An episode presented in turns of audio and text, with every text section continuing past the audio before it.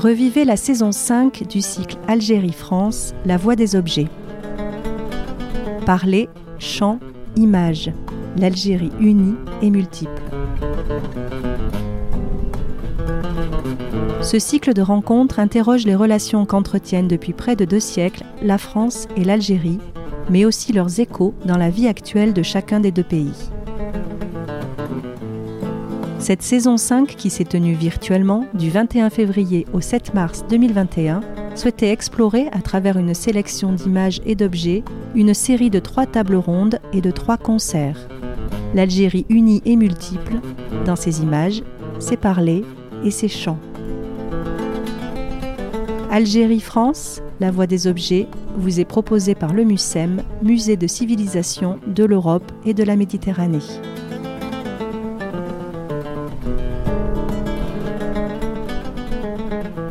Épisode 3 Malouf, Shahabi, Rai, Hirak, l'Algérie comme elle se chante.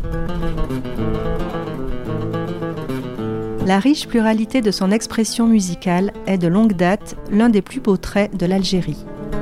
Par-delà les sources berbères et arabo-andalouses, une certaine polarité géographique a pu se dessiner entre le Malouf, que l'on lie à la région de Constantine, le Shahabi, qui fait chanter celle d'Alger, ou encore le rail, né à Oran. Ce nouvel épisode vous est présenté par les conservatrices Camille Faucourt et Florence Udovitz, suivi d'une discussion avec Maya Saïdani, ethnomusicologue spécialiste des musiques et danses traditionnelles de l'Algérie, Nejim Bouizoul, leader du groupe Labès, modéré par la journaliste Naïma Yahi.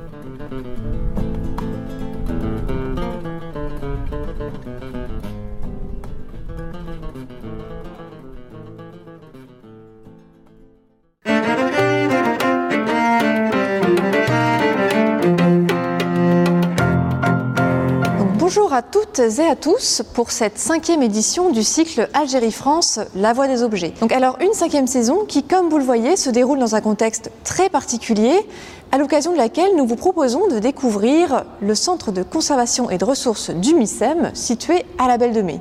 En effet, vous le connaissez sans doute maintenant, le cycle Algérie-France, c'est donc depuis cinq ans un cycle qui allie une exposition traditionnellement en vitrine au J4, au MUSEM, et des tables rondes et une programmation musicale qui nous permettent d'explorer l'histoire de l'Algérie d'hier à aujourd'hui.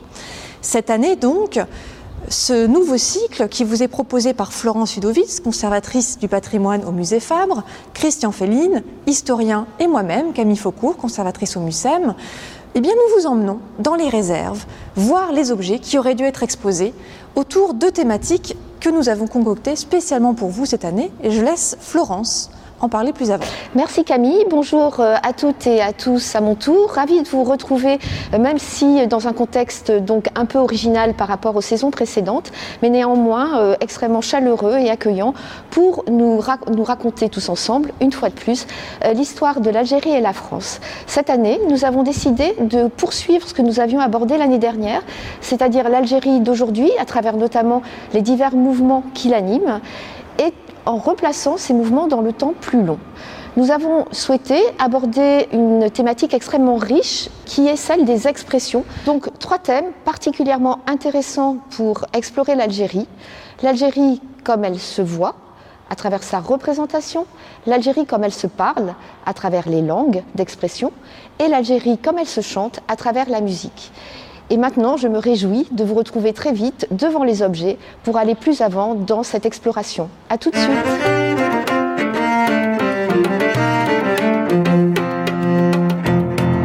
Bonjour à toutes et à tous et bienvenue aujourd'hui pour parler eh bien, de cette expression musicale de l'Algérie, immense et vaste, que vous connaissez sans doute tous à travers le malouf, le chabi, le rail, le rap, et bref, toutes ces expressions multiples et riches, extrêmement vivaces encore aujourd'hui et diffusées dans le monde entier. Alors aujourd'hui, nous allons évidemment explorer l'histoire de l'Algérie et sa musique à travers la table ronde qui va succéder à la présentation des objets, mais tout de suite, nous allons voir ensemble de manière très petite au regard encore une fois de cette richesse, eh bien quelques-uns des aspects de cette musique, de sa diversité et de sa complexité.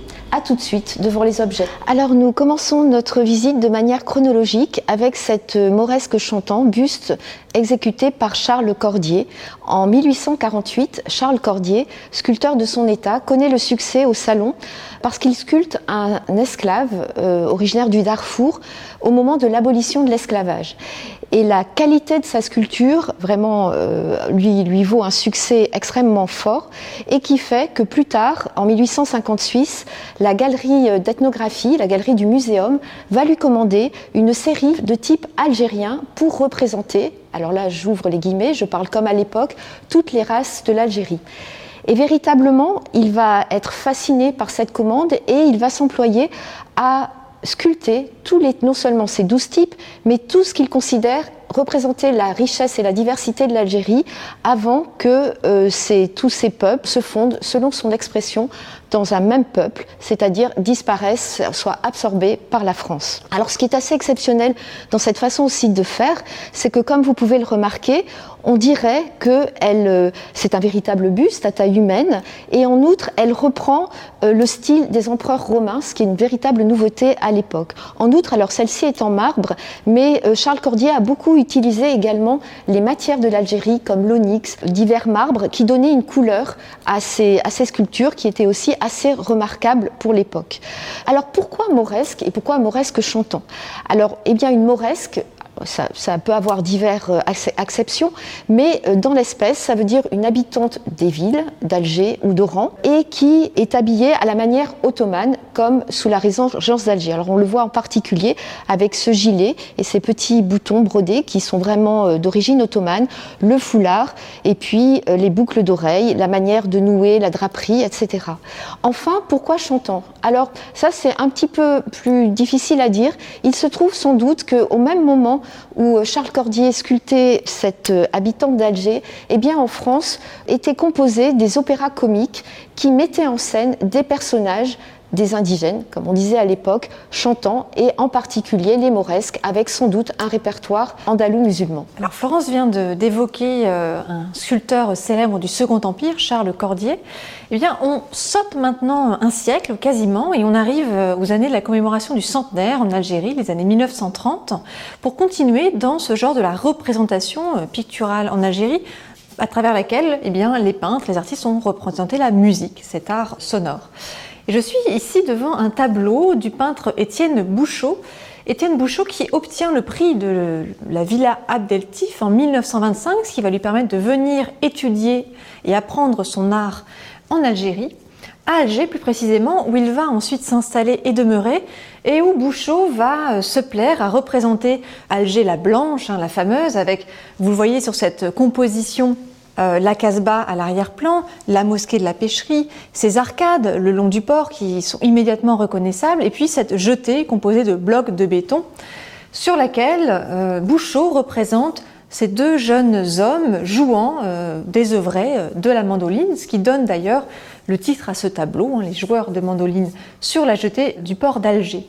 Bouchot a largement fréquenté euh, cette jetée, ce port, ces quartiers de la ville, et il est connu pour ses représentations d'hommes généralement, de journaliers, souvent désœuvrés, avec la chéchia euh, négligemment posée sur la tête, comme ici, qui profitent du soleil, de la lumière bien euh, réputée de la ville. On va ensuite passer à un autre tableau, beaucoup plus récent celui-là, et le fait d'une artiste algérienne, cette fois-ci, Baya, célèbre, bien célèbre également. Nous changeons radicalement euh, d'univers avec euh, cette gouache sur papier extrêmement colorée qui fait penser à un dessin d'enfant, un dessin joyeux, en tout cas assez euh, paradisiaque, que d'aucuns ont qualifié d'art naïf, d'art brut. Il s'agit d'une création de Baya Mayedine, Baya, euh, qui est née en 1931 euh, en Algérie, euh, une jeune fille d'origine berbère qui va s'illustrer dès son plus jeune âge dans cet art de la peinture et de la sculpture. Alors Baya devient orpheline dès ses 5 ans et elle va finalement se faire repérer alors qu'elle n'a que 16 ans après ce, passé euh, dans, son enfance assez, assez douloureux, on l'imagine. Alors Baya se fait repérer par euh, Aimé Mact, euh, galeriste parisien, qui se rend à Alger et qui va de suite tomber sous le charme de, de, ses compositions, de ses sculptures et de ses peintures, et qui va la faire participer à l'exposition surréaliste de 1947 à Paris, où André Breton lui-même sera impressionné par l'art de cette jeune artiste algérienne, jusqu'alors complètement inconnue. Quelques années plus tard, en 1953, malheureusement, euh, Baya se fait marier par son tuteur à d'ailleurs un musicien de musique andalouse fort connu, ce qui va euh, entraîner chez elle un retrait du monde de l'art. Elle ne reprendra les pinceaux que dix ans après, encouragée par l'un des peintres de la génération euh, dite du Moll à Alger, euh, Jean de Maison Seul. Et c'est à cette époque qu'elle va se tourner vers ce répertoire de gouaches extrêmement colorées, extrêmement lumineuses, où euh, les hommes sont complètement absents, où elle met en avant un monde uniquement féminin, un monde féerique où se côtoient sur un même plan, sans aucun effet de perspective, ces figures de ce qu'on a appelé les hautes dames, figures de mère, de fécondité, de femmes donc, aux côtés d'animaux, d'éléments végétaux, d'éléments fantaisistes. Vous voyez ici hein, une figure d'oiseau qui se mêle à euh, une figure végétale, des papillons qui encadrent cette femme immense, euh, à cette robe colorée, aux motifs également géométriques abstraits, qui tient entre ses mains un luth. C'est donc une musicienne qui se déploie sous nos yeux. Les musiciennes sont extrêmement présentes dans l'art de Baya. Et ici, il est difficile de ne pas y voir peut-être une référence à l'art fatimide, où notamment dans la peinture sur céramique, on retrouve de nombreuses joueuses de lutte et de nombreuses femmes musiciennes qui ressemblent à ce profil qui se développe ici. Alors, euh, à partir de la reprise hein, de, son activité, Baya va être vraiment érigée comme l'une des peintres euh, modernes de l'art euh, algérien. Et justement, Jean de Maisonseul, devenu directeur du Musée national d'Alger, lui consacrera une place dans l'exposition inaugurale du musée en 1963 intitulée Peintre algérien. J'en conclus donc là pour les représentations visuelles de la musique. Alors pour continuer dans l'Algérie telle qu'elle se chante, eh bien nous vous présentons un chanteur dont le MUSEM conserve une partie de sa discographie. Alors ce chanteur, il s'agit de Slimane Azem. Slimane Azem fait partie de ces nombreux Algériens qui ont dû émigrer pour trouver du travail en France, qui a connu la guerre en France et qui au sortir de la guerre va ouvrir un petit café dans le 15e arrondissement à Paris et encouragé par ses amis, il se met à chanter. Vous savez, c'est ces cafés nord-africains qui, euh, pendant la guerre d'indépendance de l'Algérie, ont été de véritables lieux de sociabilité pour la plupart des travailleurs, hommes algériens, qui étaient en France. Et Slimane Azem va connaître cette popularité en chantant dans sa langue natale, qui est le berbère. Il va chanter notamment des poèmes berbères et puis progressivement des chants qui vont prendre une couleur un peu plus politique, soit pour parler des Français, soit aussi pour, comment dire, critiquer un petit peu le nouveau pouvoir en place après l'indépendance. Il n'en demeure pas moins que ces chants sont restés extrêmement populaires en France. C'était vraiment un des chanteurs de l'exil et qu'il a été le premier à recevoir un disque d'or en 1971 en France. Alors Florence vient de vous parler du succès euh, qu'a connu Slimane Azem des deux côtés de la Méditerranée. Eh bien moi j'aimerais vous ramener en Algérie et même dans l'extrême sud algérien, dans le Sahara, pour vous parler de l'instrument qui se trouve devant moi, un instrument touareg. Cet instrument, comme le répertoire d'ailleurs qui le concerne, se nomme l'imzad. C'est un instrument relativement simple, une vielle monocorde qui est composée pour la caisse de résonance d'une calebasse qui est constituée à partir d'une citrouille, une variété locale, qui va être évidée puis mise à sécher au soleil avant qu'on ne vienne tendre par-dessus cette peau, qui peut être une peau euh, de gazelle ou de caprin, une peau qui est percée de deux ouïes, également pour la résonance. Dans cette peau vient également s'insérer ce manche en bois sur lequel vient se tendre une corde en crin de cheval. Et euh, sous cette corde, on va également venir apposer un chevalet, un simple, un deux bâtonnets en bois, qui va permettre de tendre un peu plus cette corde. On vient jouer de cet instrument avec un archer, donc là aussi composé d'une branche d'arbre courbée et de crins de queue de cheval assemblés pour former cette corde. Le crin de cheval, il peut paraître relativement anodin et commun. En réalité, dans le Sahara, les chevaux sont rares, sont précieux. C'est un animal considéré comme noble et c'est donc un bien de prestige qui est utilisé ici pour un instrument qui l'est tout autant. Cet imzad, il a fallu à peu près 2 à 7 jours pour la musicienne pour le confectionner. C'est un instrument donc relativement précieux, relativement rare aussi, puisque de nos jours, les musiciennes qui sont capables de jouer euh, de l'imzad se font de plus en plus euh, rares. L'imzad, c'est donc un registre également, à la fois poétique et musical, qui est pratiqué par les femmes et qui va se développer autour d'une certaine idée de la nature, d'une esthétique, d'une sensibilité de cette nature vue euh, à travers le prisme du féminin. Donc c'est donc un registre, un répertoire très sensible, à travers lequel la musicienne exprime ses états d'âme, ses sentiments. Originellement, l'imzal était joué lors de moments très particuliers, très resserrés, des moments qui sont des moments de rencontres galantes, entre intimes, qui peuvent être à la tombée de la nuit, euh, la nuit même également, des moments qui se sont faits de plus en plus rares, eux aussi c'est euh, ce qui a euh, entraîné l'Algérie, avec le Mali et le Niger à ses côtés, à proposer que l'IMZAD soit inscrit sur la liste représentative du patrimoine culturel immatériel de l'UNESCO, chose faite en 2013. La disparition de cet instrument et de ce répertoire ont ainsi été mis en avant et des associations se sont formées pour défendre cette musique. Aujourd'hui, des jeunes musiciennes sont formées dans des ateliers, notamment dans le Tassili Nadjer, hein, toujours dans, dans le sud de l'Algérie. On a également des studios d'enregistrement et des ateliers de fabrication qui permettent de perpétuer ce savoir-faire. J'en conclus donc sur cet objet pour enchaîner maintenant sur la table ronde où les intervenants reviendront certainement sur ce répertoire aux côtés de cette extrême diversité des répertoires musicaux qui s'expriment encore et toujours aujourd'hui en Algérie. Merci pour votre écoute et à très vite pour la table ronde. Bonjour mesdames et messieurs pour cette dernière rencontre de cette saison 5, France-Algérie, la voix des objets. Aujourd'hui, cette dernière table ronde est consacrée à l'Algérie telle qu'elle se chante, avec nos deux merveilleux invités. Donc, à ma gauche, Maya Saïdani, qui est donc musicologue au laboratoire CMRPAH, je l'ai bien dit cette fois-ci, à Alger, donc en Algérie. Et en face de moi, notre ami euh, Nedjib Bouissoul, le leader du groupe Labès. Bienvenue. Merci. On va commencer nos échanges avec un petit temps introductif. Nous allons voir une belle vidéo d'une danse de la région de Msila et Maya nous en dira quelques mots.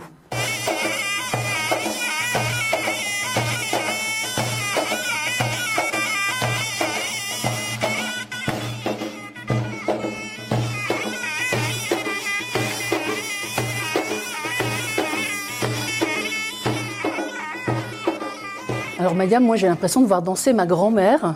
On a commencé par cet extrait de danse, de musique et bientôt de chant, puisqu'on en parlera avec Nijim. L'Algérie, ce n'est pas que le rail, ce n'est pas que le rap qui a beaucoup marqué, notamment ici en France, avec le succès euh, du grand Soul King qu'on connaît tous ici. Les chefs des années 80, euh, Cheb Khaled, Cheb Mami ou Cheb Kader et bien d'autres, qui vont faire découvrir au public français et international les saveurs de la musique algérienne. On connaît aussi, pour les plus avertis, les charmes du shabi algérois ou de la musique arabo-andalouse. Ici, on a commencé à réfléchir à des enjeux de patrimoine en évoquant ces folklores, et on verra l'acception algérienne de ces folklores. Maya, est-ce que vous pouvez nous éclairer sur les grandes familles musicales et, j'allais dire, euh, dans les répertoires musique et danse, les grandes familles musicales algériennes dans ces grands traits, s'il vous plaît. Merci. Difficile de résumer. Oui. Alors, ce qu'on vient de voir, on va déjà commenter cette vidéo. Euh, cette vidéo fait partie d'un ensemble euh, enregistré pendant, enfin, pendant l'année de Tlemcen. Année, année euh, capitale culturelle, c'est ça? Pour cette année, on a eu un budget d'enregistrement. On a monté plusieurs documentaires et on a utilisé les rushs pour illustrer un travail, on va dire, euh, d'un état des lieux, des musiques et des danses traditionnelles. Alors la palette est immense. Ce qu'on vient de voir, c'est, euh, on connaît, on parle du Neili, mais le Neili n'est qu'un représentant de plusieurs interprétations. Neili, c'est plutôt dans la région de Djelfa. Là, on est à Msila, c'est à quelques kilomètres. Euh, mais le principe reste le même. Amsila, de, de, mes enquêtes, on parle plutôt de nshai, c'est-à-dire le fait de bouger les doigts, mais le principe est de, euh, quand c'est une danse, euh, comme on a vu là, mixte, où euh, femmes Les hommes aussi dansent le naili, et c'est encore d'autres gestuels, mais les femmes, pendant la danse, elles tissent, elles reprennent, et c'est le cas de, des danses, pas seulement en Algérie, hein, partout, où les femmes, dans leur, euh, dans leur gestuelle, reprennent des fois des, des gestes du quotidien, tout simplement. Et le, pendant musical de Neili, est-ce bien le ayay Et est-ce que vous pouvez nous en dire deux mots? Le ayay fait partie de ces répertoires qui ont été enregistrés pendant, pendant le, 1930, euh, donc euh, qu'on appelait Saharawi donc du le, Sahara. Le centenaire de, oui, de, centenaire de, la, conquête de l'Algérie. D'accord. Et le ayay, de ce qu'on m'a dit, c'est un répertoire. Euh, les musiciens, les maîtres que j'avais rencontrés, Amsila, Djelfa, etc., me disaient ayay, ça, ça signifie aya, viens. Parce que il y a, c'est dommage qu'on n'ait pas une illustration. L'interprète dans, son, ça se passe où? Avec la gaspa. Il y en a plusieurs pour chaque tessiture, et, il y a flûte, des flûtes. La gaspa donc euh, vient de Roseau, la flûte de Roseau, pardon. Et il doit toujours avoir cette technique responsoriale. Donc c'est comme si dans son interprétation, il appelle comme, euh, comme un écho. Et euh, c'est très intéressant parce qu'après aussi, dans, dans, le répertoire qui est prévu pour la Fantasia, parce que la fantasia aussi va de pair avec tous ces répertoires. On va parler de, non plus de ayay, mais de haïdi, c'est-à-dire c'est-à-dire c'est toujours ce système de question-réponse. Euh, question-réponse. dialogue. Euh, on, peut parler aussi de khmessa, c'est-à-dire euh, dans les, villes du nord, on va parler plutôt de des corottes qui font écho au maître, qu'on va les appeler khammes, qui veut dire métayer. C'est très intéressant parce qu'il y a le maître qui, lui, interprète la pièce et un peu le maître du moment musical. Et il a ses chorutes, sa chorale, son ensemble vocal qui lui répond. Donc il y a toujours cette technique de. Parce que c'est très difficile quand euh, le micro n'existait pas, il fallait tenir. Une voix, c'est, euh, elle a ses limites, euh, le souffle, vous connaissez bien ça. Donc c'était aussi des techniques pour essayer de. pour permettre la respiration. Pour nos spectateurs qui ne connaîtraient pas les musiques d'Algérie, quelles seraient les grandes, voilà, les grandes écoles, les grandes, les grandes couleurs de la musique euh, algérienne? Euh, En quelques mots. En quelques mots. Alors, il y a, y a les, les, connus, on ne va pas en parler, c'est-à-dire la musique andalouse, dont le mello fait partie. Et il y a, moi, je, je, c'est-à-dire dans, dans, tout ce que j'ai, enfin, j'ai eu la chance de monter des colloques et en parallèle des concerts, je vais toujours un peu, vous pardonnerez l'expression, euh, piocher dans ce qui n'est pas connu, dans les enfants cachés de, de la musique. Bon, il y a, dans tout, le nord de l'Algérie euh, ou le nord du Maghreb, toutes ces musiques qu'on dit andalouses, donc euh, structure de la Nouba, qui va vraiment changer, aussi bien euh, sur le plan des, des qui sont les, modes, que sur le plan de la rythmique, que, etc. Il y a aussi tous ces répertoires citadins, les appellations sont toujours à revoir, le Charbi, euh, le Haouzi de Tlemcen, le Mahjouz de Constantine, et puis euh, on, peut, on peut aller plus loin. Donc tout ça, c'est très vite. Après, il y a aussi les répertoires féminins, très intéressants, avec tout ce qu'ils contiennent de, rituels, etc.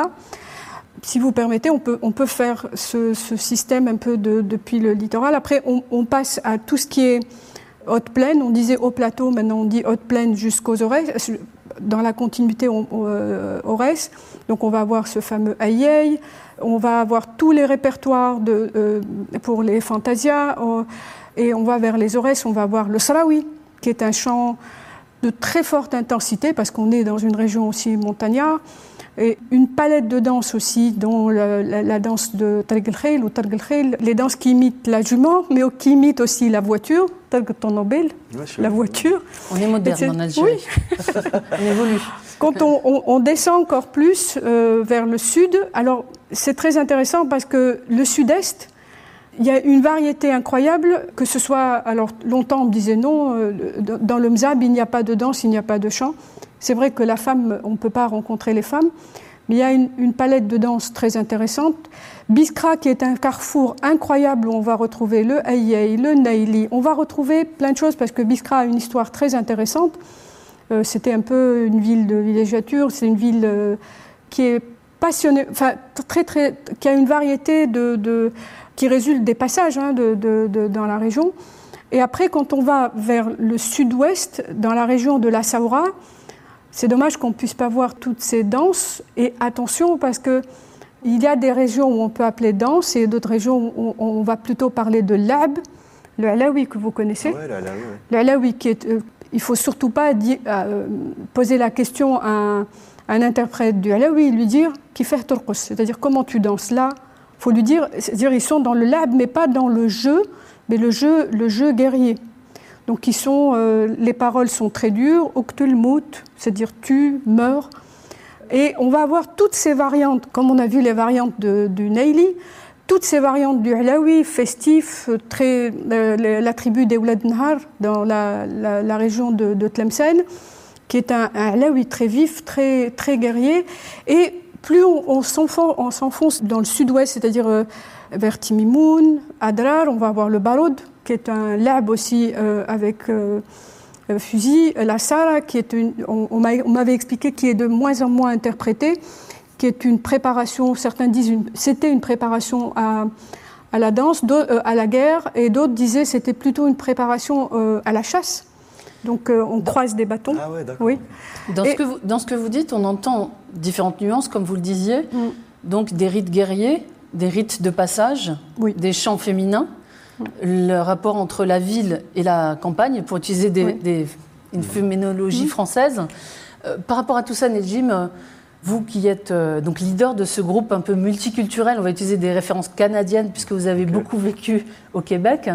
Vous avez grandi en Algérie, vous la quittez à l'âge de 18 ans, vous installez donc au Québec francophone et euh, vous entamez une carrière euh, musicale fructueuse puisque vous avez signé euh, trois premiers albums et bientôt un quatrième à l'automne euh, qui s'annonce.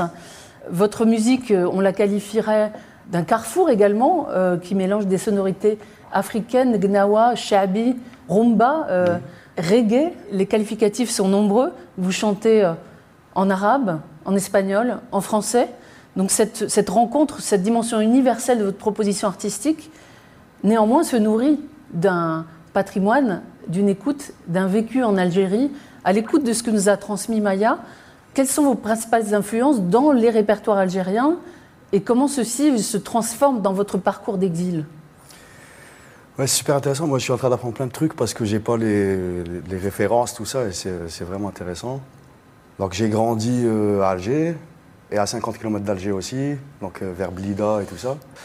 Et euh, du coup, c'est ça. Nous, ce qui nous influençait à l'époque, euh, donc c'était bah, le chabi, il a toujours été présent, même s'il a été un peu euh, mis de côté pendant une certaine période et tout. Après, dans le contest songs, c'était Baziz qui m'a vachement influencé aussi. Après, il y a eu quoi? Bah, Il y a eu la période rap, donc tout ce qui était MBS, tout ça, donc a cette école-là. Il y a aussi euh, Kamel Messaoudi, donc ça rejoint le Chabi, mais il a quand même modernisé, donc quand il est arrivé, il était un peu pas très bien accueilli dans le milieu Chabi, au début en tout cas de son, dans son... Mais vous, justement, euh, pétri de ces influences plutôt de la ville, Hmm. est-ce que les répertoires euh, évoqués par, euh, par Maya ont pu aussi traverser votre écoute? Pas beaucoup, j'avoue que pas beaucoup, parce qu'en fait, justement, ça passait que. bah, à l'époque, il y avait une chaîne de télé, et du coup, c'était synonyme un peu de d'ennui, donc c'était que des vieux documentaires, des trucs, des machins. Et puis nous, euh, nos générations en tout cas, quand il y avait ces musiques-là, nous, on essayait de, sortir un peu de ça et de dire. euh, je pense qu'on est fasciné un peu de ce qui se passe en Occident, de vouloir faire comme euh, en Europe ou en Amérique du Nord et tout. Donc moi, mes racines, je les ai découvertes un peu au, Québec en fait. Donc c'est une fois qu'on entame un exil et tout ça. Les premières années, on est, vraiment dans un apprentissage, donc on essaie d'absorber de, partout. Puis à un moment donné, on dit mais en fait, on est qui, on est quoi, donc euh, d'où on vient? Et là, euh, j'ai fait plein de rencontres super intéressantes euh, qui m'ont parlé de la musique algérienne, de, des textes. Et donc c'est ça, moi, c'est une fois là-bas que j'ai commencé à funer un peu dans, le, dans mon passé, quoi. Dans l'un de vos albums, je crois que c'est dans Tout va bien, vous reprenez Babor al-Louh. Ouais, Est-ce que vous pourriez nous offrir un petit extrait ouais, avec plaisir. et ensuite nous en dire quelques mots Ouais. ça Le marche. bateau de bois ou le Ouais. radeau de fortune, on pourrait le traduire Ouais. comme ça. On vous écoute.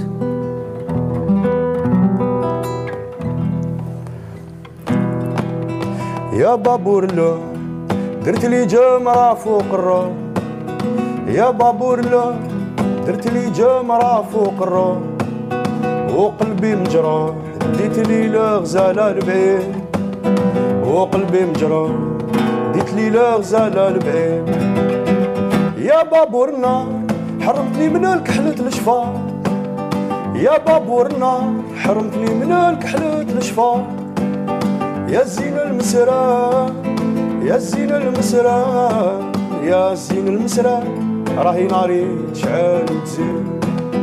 يا زين المسرى راهي ناري تشعل وتزيد Bravo. Bravo. Bravo. Magnifique.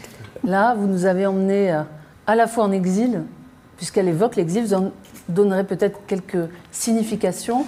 Vous nous emmenez à la Casbah d'Alger, mais aussi euh, à Grenade.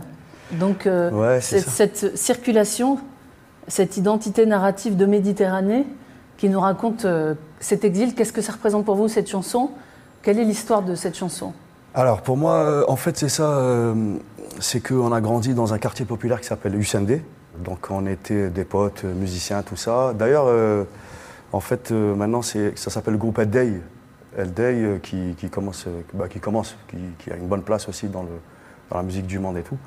Et en fait, c'était le grand frère de l'un des musiciens qui devait, bah, je vais faire une anecdote courte, mais pour voir un peu à l'époque comment ça se passait dans le milieu de production là-bas, c'est qu'il devait sortir une cassette, donc c'était les cassettes à l'époque, elle était toute prête et tout, et le producteur était de la Kabylie. Et il y avait un match entre, entre la JSK et le NED, qui est le groupe, euh, groupe local.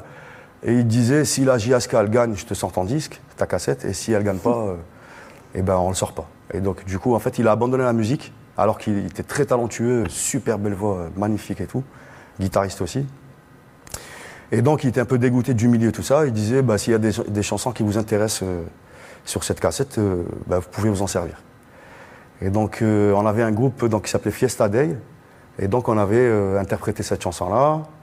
Après, moi je suis parti avec, bah, du coup, ça, l'histoire du bateau, tout ça, ça me parlait beaucoup, donc je l'ai repris sur mon disque. Et puis Day, ils l'ont sorti aussi sur, sur leur disque, ça fait quelques années aussi. Cet exil que vous avez vécu intimement, il continue à, plus que jamais cette année en 2021, à concerner la jeunesse algérienne. On évoque plus de 600% d'augmentation des départs en Méditerranée vers l'Espagne. Cette jeunesse euh, en désespérance, comment euh, vous, en tant qu'artiste, vous avez pu euh, accompagner, en tout cas être le troubadour, ce- cette tradition de, de celui qui raconte le quotidien, le vécu de cette jeunesse algérienne qui s'en va? Bah, en fait, je vais démarrer d'abord par une histoire avec mon oncle, une petite anecdote. Mon oncle, il vivait euh, aux États-Unis, tout ça, et quand il venait, moi, je commençais un peu à, faire des petites bêtises par-ci, par-là, et puis euh, traîner dans le quartier, tout ça. Et je lui disais, ma place, elle n'est pas là, euh, moi, je veux partir, tout ça. Et puis mon oncle, il me disait, il, me disait, mais non, mais t'es comme tous les Algériens de ton âge, mais si tout le monde part, il reste, il restera rien ici, etc., etc. Donc j'ai eu cette école-là, et puis après, ben, on a immigré, etc. Et j'avoue que c'est pas facile en fait. C'est que c'est vrai qu'on nous miroite des trucs euh, un peu à travers ce qu'on voit euh, dans les médias, dans, tout ce qui est cinéma- cinématographique et tout. euh, on a une certaine image et puis quand on arrive, euh, bah, on voit autre chose quoi. Donc c'est hyper dur au début. Ouais, c'est pas évident quoi. Je veux dire, euh, je veux pas, je veux pas donner de message ou de morale ou quoi, mais je veux dire, euh, c'est sûr que traverser en bateau, tout ça, c'est quasi, euh, c'est quasi un suicide en fait. Mais en même temps, je comprends parce que j'ai grandi là-dedans et c'est vrai que il y a rien pour les jeunes. Nous, euh, je m'en souviens. euh, je veux dire, il y avait une batterie euh, à tel coin de quartier, puis il y avait telle maison de culture qui pouvait nous accueillir. Et puis l'autre, il avait un livre, il n'y avait pas Internet à l'époque, donc il y avait un livre sur la guitare flamenco, donc on partait pour faire des photocopies, tout ça. Tout était un peu dur, quoi, je veux dire, c'était compliqué. Donc c'est sûr qu'on a le goût de partir et d'évoluer ailleurs. Et puis voilà, donc moi j'ai pas de truc de En dire. c'est euh, une faut- source d'inspiration pour Ouais, vous. voilà. Et après, justement, je la, je la raconte à travers mes chansons pour dire voilà ce qu'on vit là-bas, euh, comment c'est triste au début, comment on abandonne quelque chose. Euh, arriver de plus 20 euh, à moins 35, c'est quand même euh, assez spécial. Euh, et du coup, voilà, j'ai fait un peu mon. Voilà, je raconte un peu toute cette histoire-là. dans votre musique. Sur ces aspects, Maya, peut-être cette dichotomie qu'il peut y avoir entre, on va dire, euh, les musiques et danses traditionnelles et cette aspiration de la jeunesse qui va ouvrir ses écoutilles et, et dialoguer avec le monde dans ces musiques hein, dites contemporaines. On évoquait le rail qui commence à vieillir, hein, de- qui a quelques années. c'est plus des cheb. Voilà, maintenant c'est des chirs, on n'est plus au cheb. On a les, musiques citadines, voilà, on a beaucoup de, de musique un peu dance hall, reggae, rap qui commencent à traverser les productions de la jeunesse algérienne et qui dialogue avec le monde. Nous disions quel rapport on peut encore avoir aujourd'hui avec le patrimoine en Algérie, que ce soit au niveau, euh, j'allais dire, euh, des politiques publiques ou dans l'intimité des Algériens? Si, vous êtes d'accord, je vais aborder cette question par deux anecdotes. La première est celle d'un maître du Ahlil, donc du répertoire euh, de Timimoun. C'est le premier répertoire, je pense, parmi les premiers qui ont été classés au patrimoine de l'UNESCO. Et Simoulay, paix à son âme, il me disait un jour, c'était un, un On dit pas shir pour le hadil, on dit un abshniou. Et pour une femme, tabshniut, je crois. Hein, si, euh, les, les euh, berbérisants m'excuseront si j'ai mal prononcé. Il me disait un jour, Maya, moi je ne vais plus dans les cercles de Ahlil, parce que l'Ahlil, à Timimoun, euh, s'interprète en cercle avec l'Abshniou et celui qui tient la grande percussion, l'Aqlel, au centre. Je dis pourquoi Simoulay Il me dit parce que les jeunes se présentent sans chèche, sans leur chèche. Et ce n'était pas que le chèche, c'est-à-dire que les sociétés changent, nos répertoires musicaux changent dans le temps et dans l'espace, c'est-à-dire et un jour, on monte un colloque à, à c'est-à-dire à, peu près 200 km entre, on va dire, entre Béchar et Timimoun, et on voit arriver un groupe d'Ahlil où il y avait dans ce répertoire, euh, on va employer le mot plus que traditionnel, qu'on pensait très fermé, avec des airs jazzy incroyables. Bon, on s'est regardé, c'est normal. La deuxième anecdote, c'était pendant l'enregistrement d'un mariage Touareg tout le monde débute et fait des. On, continue à faire tous les jours, on fait des, erreurs et on se rattrape. L'intérêt, je pense, hein, je ne suis pas une donneuse de leçons, mais l'intérêt, c'est de se rattraper. Et donc, on, enregistre ce mariage avec euh, tout le rituel du mariage euh, touareg, mais en extérieur, c'est-à-dire euh, sur les plaines de l'Arga. Alors, j'avais une, une, jeune touareg à côté et je dis Ton mariage va se passer comme ça? Elle me regarde, elle me fait Non, mais moi, je fais ça dans une salle et je porterai une robe de mariée. Sur le coup, je me suis dit, mais c'est comme si je. Et après, j'ai réalisé combien on est. Euh, pourquoi est-ce que dans le Nord, on, c'est-à-dire que tout le monde, tous les jeunes sont connectés de la même façon. Mmh. Maintenant, euh, on n'attend pas deux heures pour être connecté. Tout le monde est, connecté et aspire au même, rêve de la même façon, et etc. Donc maintenant, euh, par rapport au répertoire, tout à on parlait de, répertoire IMZ, qui veut dire, euh, c'est-à-dire que le répertoire porte le nom de, l'instrument IMZ. Si, si, vous permettez deux secondes, c'est-à-dire que, d'ailleurs, euh, j'ai quelques vidéos sur euh, la, fabrication de l'IMZ. Il est fabriqué par les femmes et interprété, c'est-à-dire que les femmes le fabriquent et en jouent. Donc, il est posé comme un enfant dans leur. bon, c'est en train de changer aussi. Et pendant qu'elle fabrique son IMZ, elle, sur la, on, dit ça, la table d'harmonie, c'est ça? Ouais, table d'harmonie. Elle fait deux trous, elle dit c'est pour qu'ils regardent, et tol, c'est-à-dire qu'ils regardent. Et tol, euh, c'est plus que regarder, c'est regarder comme quand on regarde Contempler, par, ça. Et le chevalet, je mets ces deux patons, c'est-à-dire pour qu'ils se lèvent. Donc ce répertoire IMZ, euh, maintenant les répertoires des jeunes ne s'appellent plus IMZ, mais ils s'appellent guitare. D'accord. Donc on voit bien la continuité, mais des fois le, le groupe va s'appeler IMZ pour jouer guitare. Donc, je pense que c'est euh, au début de mes recherches, j'étais là à vouloir qu'il y ait des techniques pour protéger le patrimoine, etc. Mais le patrimoine est quelque chose de vivant. Il change tout le temps. Aux chercheurs et aux États de trouver les solutions pour. Mais euh, on, sent bien que les répertoires qu'on appelle traditionnels même à l'époque d'Ahmed de, qui, est, décédé, le grand maître de, la Sana'a d'Alger, il avait introduit des instruments comme le mandol. Il, avait, chacun apporte des choses nouvelles, mais une fois que ces personnes vieillissent, et quand quelqu'un apporte, on, on, a tout de suite peur du changement. Mais je crois que maintenant c'est une réalité. la preuve en est euh. J'ai écouté ce matin de vous euh, euh, un répertoire gnaoui que vous avez réinterprété. Et quand on écoute les associations, la naissance des associations, ce que font les associations, c'est pas connu du tout parce qu'on les invite dans le cadre d'un festival Et les associations se réapproprient des répertoires anciens, mais d'une façon incroyable. Juste, il n'y a pas suffisamment de chercheurs pour écrire un peu les changements, comment toutes ces mutations, mais les mutations se font tous les jours. Donc euh, je ne sais pas si j'ai répondu à la question. Tout à fait. Justement sur cet aspect, merci Maya d'avoir euh, essayé de répondre en quelques minutes à un enjeu crucial, celui de la transmission du patrimoine, on y reviendra. Nejim, je ne résiste pas à la question suivante. Vous qui êtes parti en exil, quand vous étiez encore un jeune homme en Algérie, Avez-vous regardé de l'autre côté de la Méditerranée vers des influences mondiales, certes hein, Je ne vous mhm. interrogerai pas sur euh, les Jackson 5 ou Bob Marley, mais plutôt sur les chanteurs algériens qui avaient choisi l'exil ou qui vivaient en exil, le Rorba, ceux qui ont mhm. été avant vous et qui ont chanté, qui ont chroniqué cette situation de l'exilé.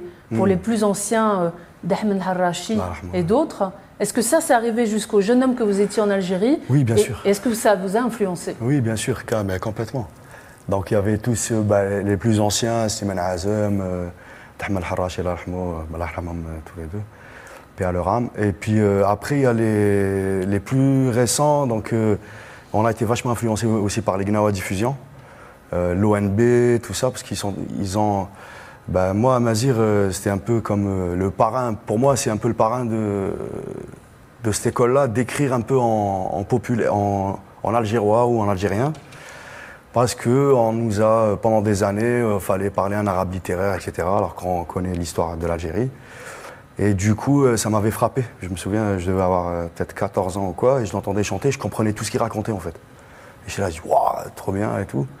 Et donc, euh, oui, bien sûr, on a, on a été influencé par les plus vieux, les plus récents, avant de partir, parce que c'est vrai qu'ils ont ramené. Euh, ben, ils ont modernisé un peu aussi, ils ont, ils ont cherché un peu dans d'autres styles. Euh, voilà, quoi, ouais.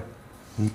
Dans votre deuxième album qui s'appelle Identité, et encore plus pour La Route, votre troisième album, vous vous saisissez de problématiques et vous, à l'instar d'un Gnawa Diffusion, vous, vous dénoncez des hmm. situations de, de, de, relégation, de hogra, mm. concept très algérien. Justement, vous chantez ces injustices, si on devait le traduire comme ça. Vous chroniquez, en tout cas, ces, injustices faites à la jeunesse algérienne et aux Algériens en général. Hmm. Est-ce que vous pouvez nous offrir un petit extrait de, de l'une de ces chansons, hogra par exemple? Ah ouais, ouais.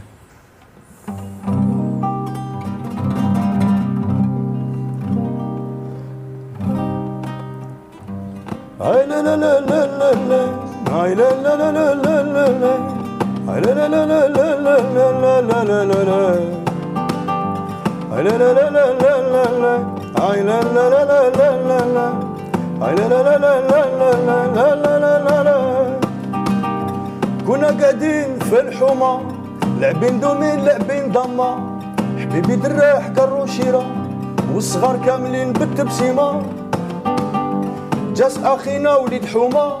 باين خلوي باين انتي دخل يدو في القندورة إيه. جبت كابوس بلاستيك بعد دقيقة صدمو الدولة صدمو في نيسان في كورولا جبدو الكاسكو بداو يطيرو على محديرو وحنا بدينا هاربين نجرو رفدت الدومين حبيبي الفيلو. ياك حشيشة طالبة معيشة ما عرفنا كان ديرو. La la la la la la ay la la la la la la la ay la la la la la la la la la la la ay la la la la la la la ay la la la la la la la ay la la la la la la la la la la la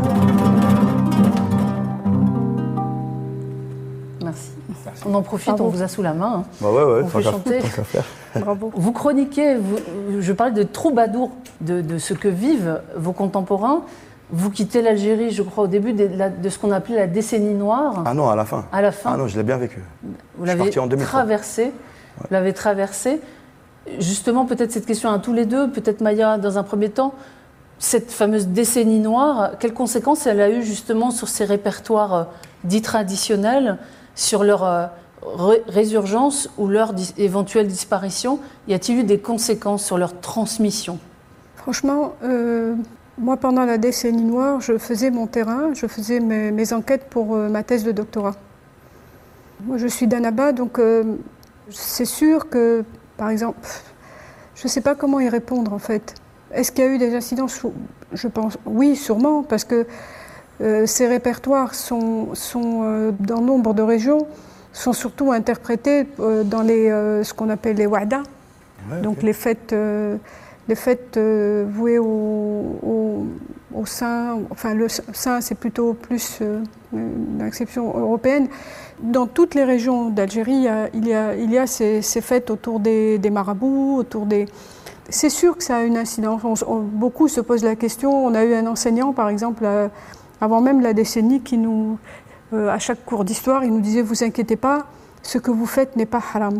C'est-à-dire, mais on était là, on était inscrits, on était heureux de. c'était une promotion très.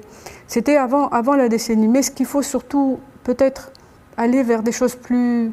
moins dures, hein, euh, c'est qu'après la décennie, il y a eu un, ont été organisés un nombre de festivals incroyables pour beaucoup de répertoires, pour des danses, pour et j'avais euh, aussi pour ce travail pour d'enregistrement, ont été construites aussi énormément de maisons de jeunes, euh, 200 dinars la nuit, ça, vous donne une très petite somme, pour favoriser justement l'échange entre la circulation des jeunes dans le pays. Ça a été une décennie terrible. Est-ce qu'on peut, sans faire de, comparaison n'est pas raison, mais est-ce qu'on peut parler d'une espèce de movida dans le milieu culturel après la décennie noire? Une espèce de bouffée de, vie, de besoin de créer bah Oui, je pense que ce, programme était là aussi pour, euh, pour essayer, pour, euh, on n'oublie pas, hein, euh, on, ne s'enfonce pas dans une forêt comme ça maintenant, alors qu'on le faisait très simplement avant. On allait, on s'installait sur une plage été comme hiver, on prenait. Bon, c'est sûr que ça, ça, nous a changé pour longtemps, mais il y a une jeunesse qui est extraordinaire. Rien qu'à voir quand on part euh, en vacances ou pour travailler en Tunisie ou au Maroc, on écoute énormément de musique algérienne moderne, mmh, l'Hassimi. Kamel Messaoud est parti trop jeune, il est mort trop jeune. Ce qu'il a créé est incroyable, et pas seulement, je ne cite que ce que vous faites. Et il y a une création. Ce qui est dommage, c'est que ce n'est pas répertorié, on n'en parle pas. Il y a des musiciens plus que formidables, mais qui sont un peu éparpillés et on n'en parle pas. Le problème qu'on a, je pense, hein, c'est un problème de communication. On ne communique pas assez sur ce qu'on fait. Je ne dis pas qu'on est les plus... Mais il y a une production énorme, intéressante. Est-ce que l'hémorragie des années 90 euh, qui ont vu partir nombreux intellectuels et artistes qui risquaient leur vie mmh. si elles ne prenaient pas la route de l'exil, comment ça a durablement affecté euh, le patrimoine musical algérien, même si j'entends ce que vous dites sur le dynamisme, la créativité, la résurgence des musiques algériennes, des répertoires algériens après cette décennie noire, comment ça a modifié le paysage musical algérien? Parce que beaucoup ont, pris la France, comme par exemple comme base arrière. Je pense aux artistes de l'usine, ici en France, les Sidi bémol, Youssef Boukella, hmm. euh, Samira Brahmiya qu'on a entendu euh, la semaine dernière ici au Mucem.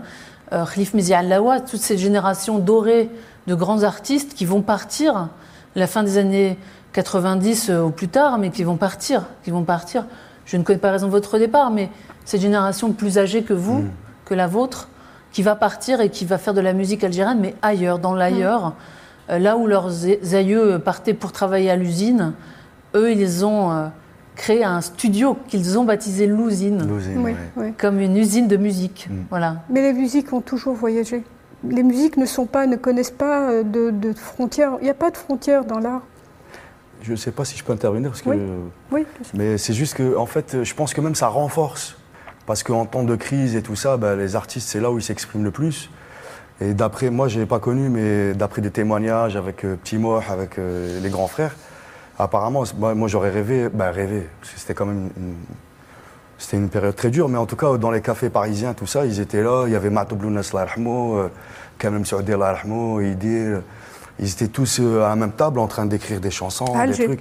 Et ça, ça ben, je trouve que nos générations, on a un peu moins ça, justement. C'est qu'on a hérité d'un côté euh, occidental, je ne sais pas comment l'appeler, le côté méditerranéen. méditerranéen, tout ça, mais on a hérité aussi d'une forme d'individualisme aussi.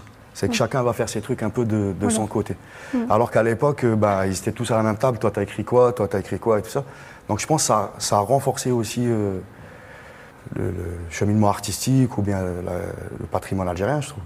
Mais je sais pas qu'est-ce que vous en pensez. Vous, vous diriez aujourd'hui que vous manquez de collègues dans votre Bah, exil ouais, moi je trouve que l'individualisme il est super présent.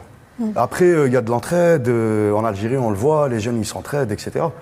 Mais il y a quand même un truc euh, qu'on a perdu de l'époque. Euh, une certaine époque où tu n'avais pas ça, bah tiens, prends. euh, J'ai l'impression que les jeunes, euh, justement, c'est à l'image aussi des réseaux sociaux et des trucs de- du m'as-tu vu, tout le temps qui transforment un peu euh, une carrière artistique. Ça peut, faut faire vraiment attention parce que ça peut la transformer un peu, par moment. Je dis ça modestement. Oui, mais on saura dans quelques années le- le- les effets positifs comme négatifs de- des réseaux sociaux. Ah bah ouais, ouais. Pour le moment, Vous évoquez justement les réseaux sociaux. C'est un phénomène mondial, notamment dans les trajectoires des artistes du monde du spectacle vivant et en particulier de la musique. Aujourd'hui, on a plus intérêt à avoir des followers sur TikTok ou Instagram pour pouvoir euh, faire écouter sa musique, vendre sa musique, devenir une star ou en tout cas être reconnu comme tel. On a vu des trajectoires intéressantes d'artistes algériens qui vont, être- vont utiliser YouTube pour rencontrer leur public, notamment dans le rail. Quels, seraient aujourd'hui les usages euh, sociaux qu'un artiste comme vous, euh, Nejim, pourrait avoir des réseaux sociaux dans votre trajectoire? Qu'est-ce que ça vous a apporté pour rencontrer votre public? Non, c'est vrai que là, bah oui, je- bah, moi, ça m'a beaucoup aidé aussi parce que justement, c'est. euh, des fois, c'est des tendances et puis euh, ma musique, elle passait pas nécessairement à la radio et c'est vrai que c'est grâce aussi aux réseaux sociaux qui, qui- c'est les fans qui partageaient la musique et tout ça et du coup, bah, c'est devenu un peu connu comme ça. Donc ça a des, béné- je veux dire, c'est quand même bénéfique aussi. Mais il faut faire attention de ne pas tomber dans le narcissisme. Parce que maintenant, euh, j'ai mangé un sandwich, euh, j'ai mangé je sais pas quoi. euh, les gens, ils commentent, euh, bah, j'ai acheté une nouvelle veste, un nouveau truc. euh, j'ai l'impression que. l'abus. Bah, voilà, après, chacun a son truc à dire là-dessus, mais en tout cas, euh, moi, ça m'inspire pas confiance. Quoi. De passer euh, toute la journée à commenter les faits et gestes et les trucs. euh, On a quand je même pense le droit pas que de, ça vous, va donner. de hein. vous suivre Comment sur vos réseaux sociaux. Oui, je sais, mais est-ce qu'à l'époque, euh, moi, je veux dire, euh, si je parle de quand même Saoudi ou bien là, je commence à peine à avoir des témoignages, par exemple, de, petit- de notre grand frère Petit Moir, donc qui en parle et tout ça. mais je Petit veux dire, qui collabore avec vous, qui est un grand artiste du Shabi Bah ouais, exactement. Et lui, il, il a même vécu avec lui, avec quand même Saoudi Allah yarhamou. Et donc, mais c'est intéressant, c'est la vieille école, donc on va chercher l'information aussi. Donc le Donc, patrimoine. le patrimoine, exactement. On va le chercher euh, dans une démarche euh, assez, euh, assez, bah, je veux dire, je trouve ça, je trouve ça beau de partir voir quelqu'un et de demander alors comment il était tel cher, comment. Et puis euh, il y a des petites anecdotes qui vont sortir, tout ça. Or qu'aujourd'hui on expose tout et Est-ce que vous pourriez nous offrir, je vous prends un peu à l'improviste, ouais. un petit morceau d'une chanson Shabi qui vous aurait marqué, a cappella ou à la guitare? Ah bah quand même Saoudi, moi il a vraiment bercé. euh, Vous offrez je crois peut-être à, nous nos- a- à nos auditeurs et nos spectateurs un petit extrait de Ouais. Kamel? Après- on, on leur donne envie et il faut leur faire découvrir. Ouais, ça marche. Alors il y a une chanson hyper triste. Ouais, je- On y va. On y va. Shemra Bah, Il y a Shemra, et non, j'allais faire Yadnia. Et euh, du coup, elle a été écrite par euh, Yassine Ouabed et interprétée par euh, Kamem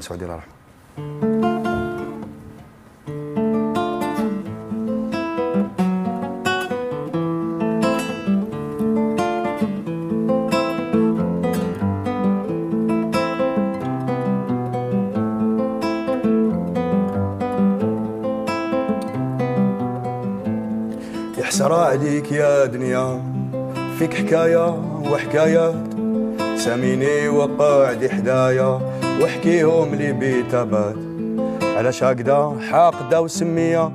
ضليت بدلي في الصفات تعذبي فيا غير بشوية. وعييت أنا معذابك بركات.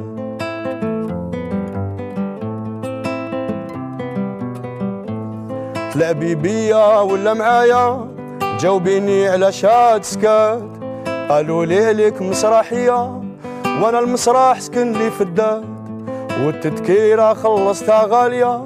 ديت معايا شي وردات دخلت القاعة صفقوا عليا طلع الستار الضوء تفات لقيت روحي في تمثيلية. والديكور نخوف من الموات قمعتيني ودارتي عليا عندي جدي باص أحمد. يا حسرة عليك يا دنيا فيك حكاية وحكايات. ساميني وقعد حدايا وأحكيهم لي بيتابات. علاش هكذا حقدة وسمية ضليت بدلي في الصفات. لا passage. شعل من السلطان كان في دنيا جيوش الأمر وطيعات. مالو رزق صور وسرايا. والأس عليه بالألوفات. غفل غفلان قلبت الحية حليلتو ما صاب وين يبات وكلتي فلان عسل وفاكية وفلان شمختي له الفتات فلان قلعتي له الدرية وحياته من الفرح قوات.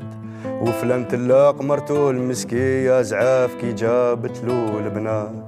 يا حسرة عليك يا دنيا فيك حكاية وحكايات. ساميني وبعد حدايا واحكيهم لي بيتابات على شاقدة حاقدة وسمية ضليت بدلي في الصفات تعبي فيها غير بشوية وعييت أنا مع دابك باركة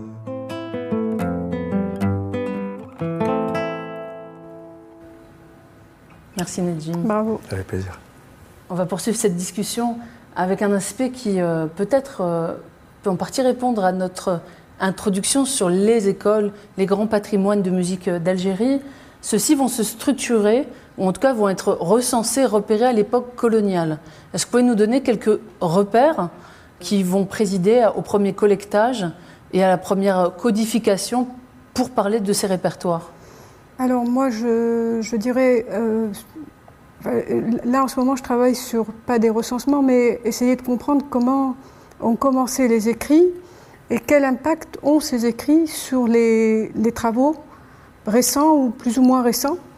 Mais il n'y a pas eu que ça, il y a eu les enregistrements. Alors, à Alger, il y a eu, surtout un. Ça a commencé fin, fin 19e, et euh, il y a eu.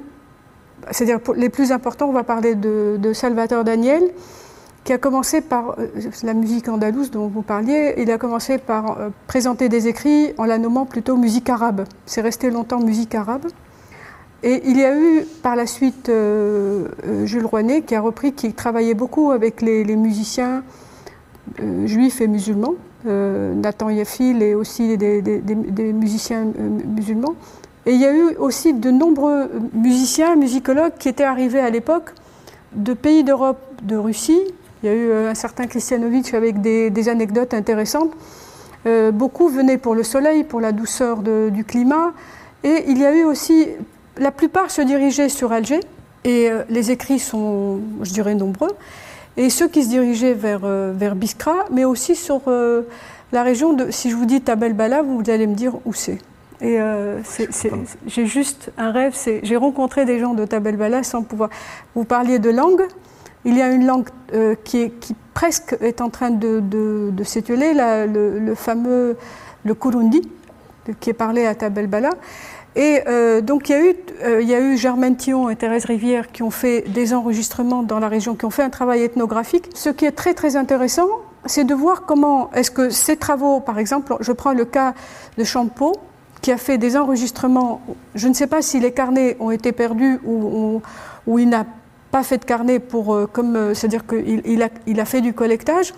Et on a vu des- de jeunes chercheurs partir à Tabel Bala pour mettre un nom sur des répertoires. Et ça, ça s'est fait de nombreuses sur de nombreuses régions, pas encore sur euh, les Aurès, donc les travaux de, de Germaine Thillon et, de Thérèse Rivière. Mais en tout cas, on voit bien quand on fait un peu un- une synthèse de...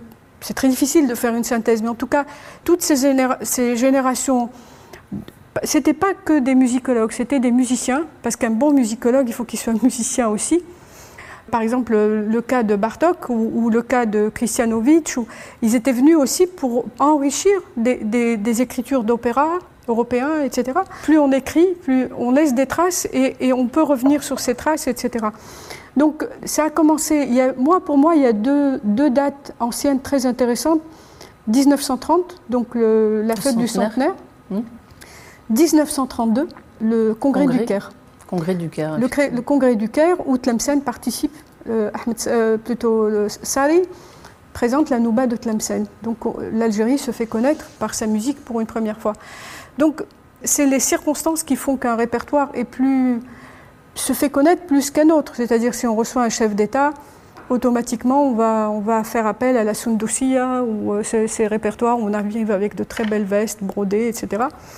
Donc la recherche se fait, euh, c'est-à-dire que quand on fait un peu la, le parcours de tout ce qui s'est écrit, de tout ce qui s'est enregistré, parce qu'au CNRPH, on s'est retrouvé avec 300 heures de son euh, entre 1974 euh, et une dizaine d'années après, donc 80 à peu près, oui. on, se, on, se, retrouve avec des, enregistrements aussi au CNRPH sans, sans, comment on dit, sans document. Il n'y a pas eu de. On a perdu les carnets aussi. Mais des fois, on perd les carnets, des fois, les carnets, on préfère dire qu'on a perdu nos carnets et ne pas dire que les carnets n'ont pas existé, parce que c'est ne pas rendre hommage à la personne qui a fait ce, très gros travail. Et là, il y a une thèse qui se fait sur, sur euh, c'est-à-dire à nouveau un départ sur. Euh, donc c'est, il faut toujours, il y a toujours un travail, un commencement, et des générations qui vont essayer de, de, travailler sur ces enregistrements.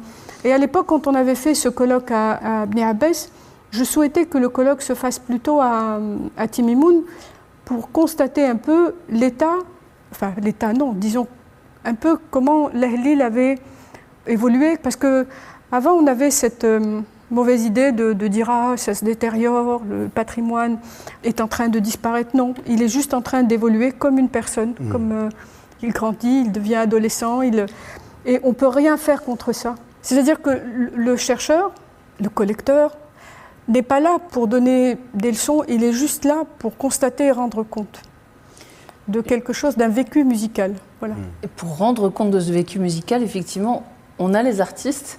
Et Nejim, justement, quel regard l'artiste que vous êtes porte sur euh, ces musiques d'Algérie qui nous arrivent aujourd'hui grâce à Internet, notamment celles qui ont porté, qui ont été la bande originale du Hirak, dont on commémore le deuxième anniversaire en ce moment. Quel regard artistique vous portez sur ces chants de la rue qui vont porter la contestation, comme vous, vous le faites à travers votre musique? Bah, Ça fait chaud au cœur. Ça fait chaud au cœur de voir que le, qu'il y a une transmission. Bah, pas de transmission dans ces cas-là, c'est surtout euh, de voir qu'il y a une continuité justement et que, et que voilà quoi. Le Il faut dire que ça a commencé par les stades aussi.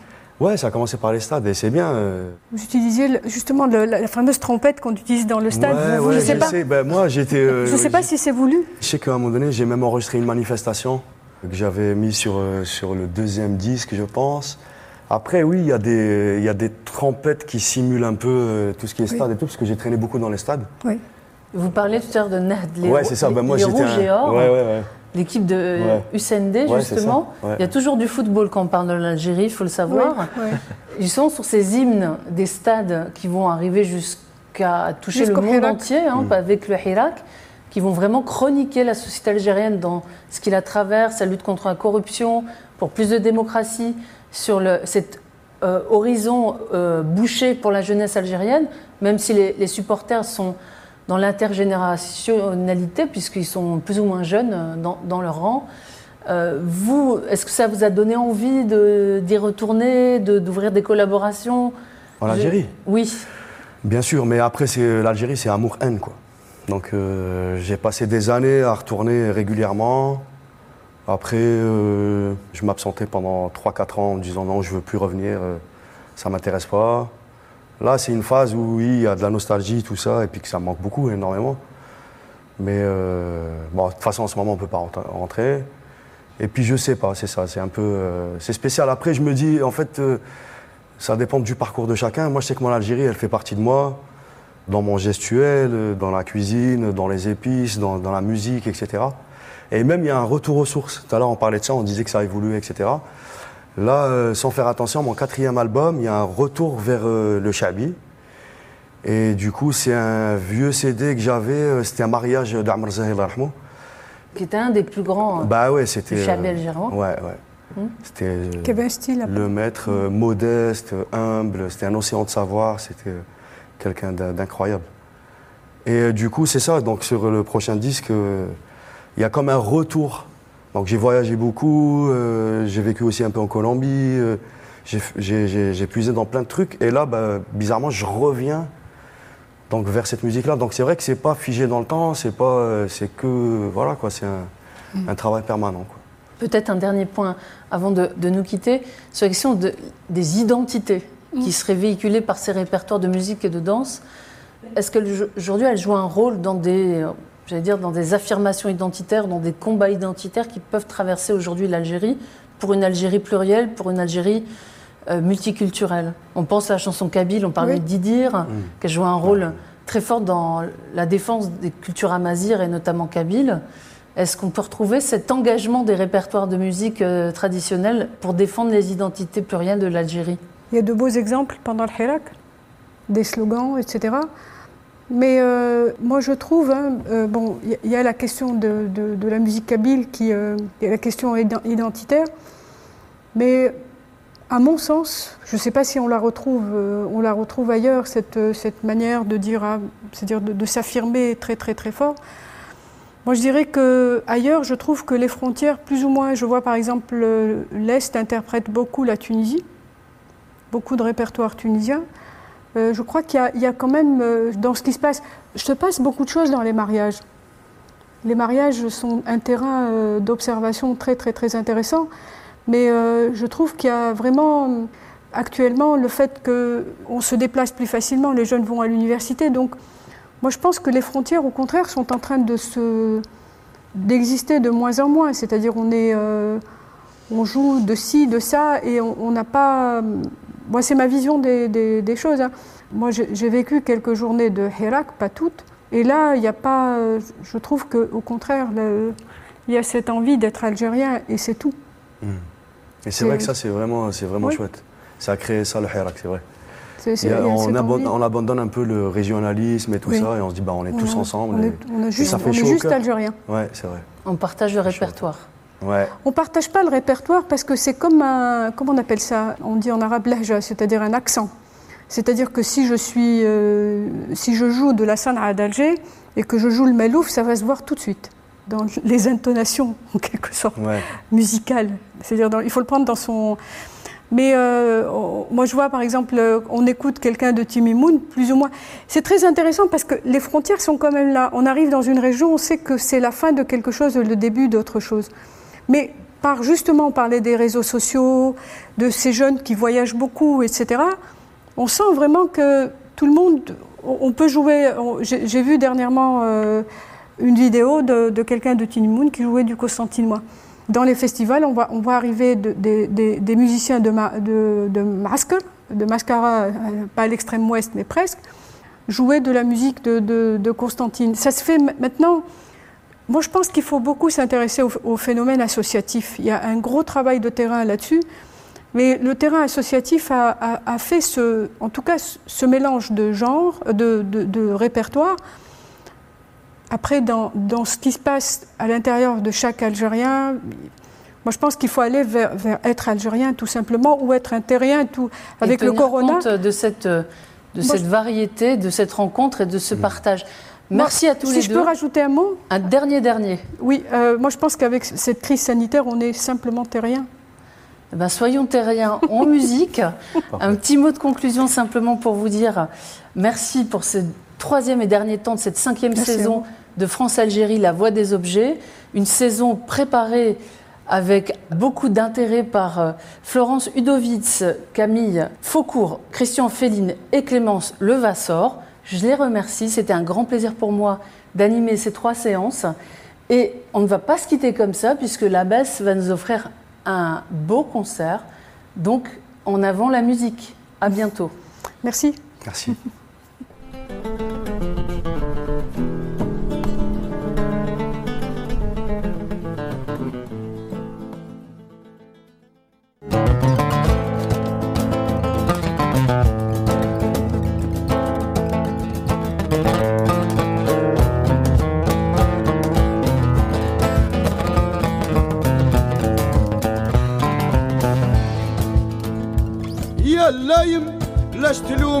حالي. لو دق ليت غرامي تبكي على بكايا. يا سلطان الهوى عمدني وعزم على قتالي سلسيف ودعاني قطعتو يا بسيوف ماضية ومسارق ومحال حاطلي مايلي لا نسلم ونطيع دافع عليا كيفاش حيلتي يا ناسي؟ واش هو عملي اللي نعيد له يستغرب كيما صار فيا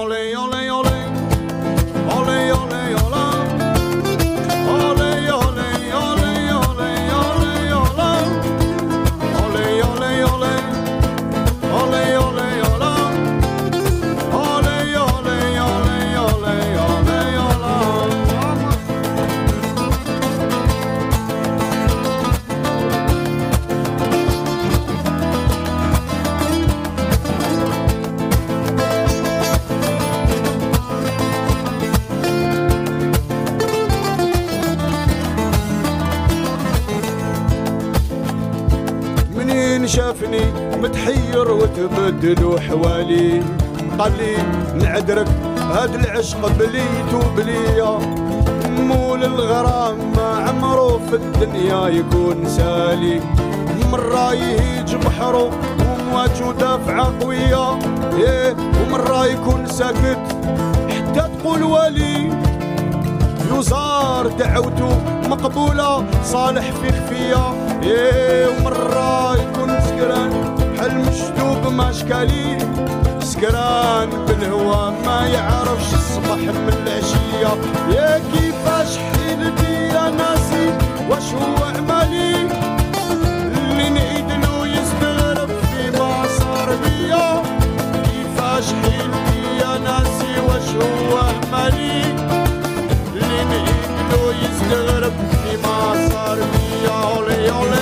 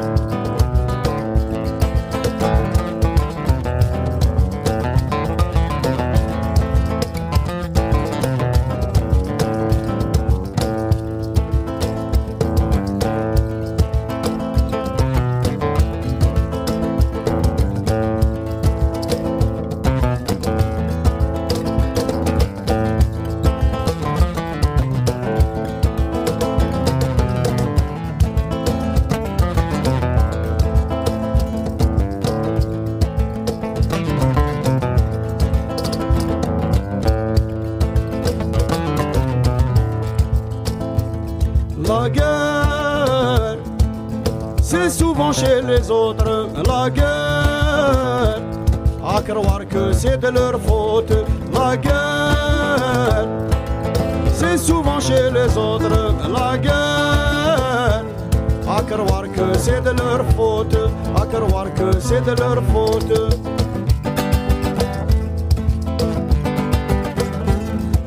Les cerfs-volants de Kaboul ont déserté le ciel. Ils ont cédé leur place aux grands oiseaux de fer qui inondent de flammes les ruelles afghanes au nom de la justice et de la liberté. Qu'on en fasse des livres ou bien une chanson, reste le souvenir d'un jour que les enfants attendent comme un rêve qui n'a pas fait son temps la guerre. C'est souvent chez les autres la guerre. À croire que c'est de leur faute la guerre. C'est souvent chez les autres la guerre. À croire que c'est de leur faute.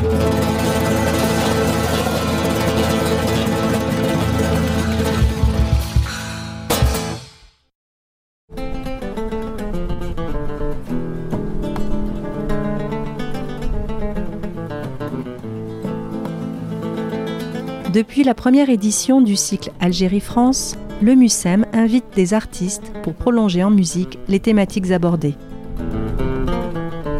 Vous venez d'écouter le groupe Labès, fusion de rumba gitane, flamenco et musique traditionnelle d'Afrique du Nord, avec le titre Babour Elle. C'était Malouf, Chabi, Rai, Hirak, l'Algérie comme elle se chante un podcast du cycle Algérie-France, La Voix des objets, proposé par le MUSEM. Pour en savoir plus, rendez-vous sur nos réseaux sociaux, notre page YouTube et sur musem.org. À bientôt!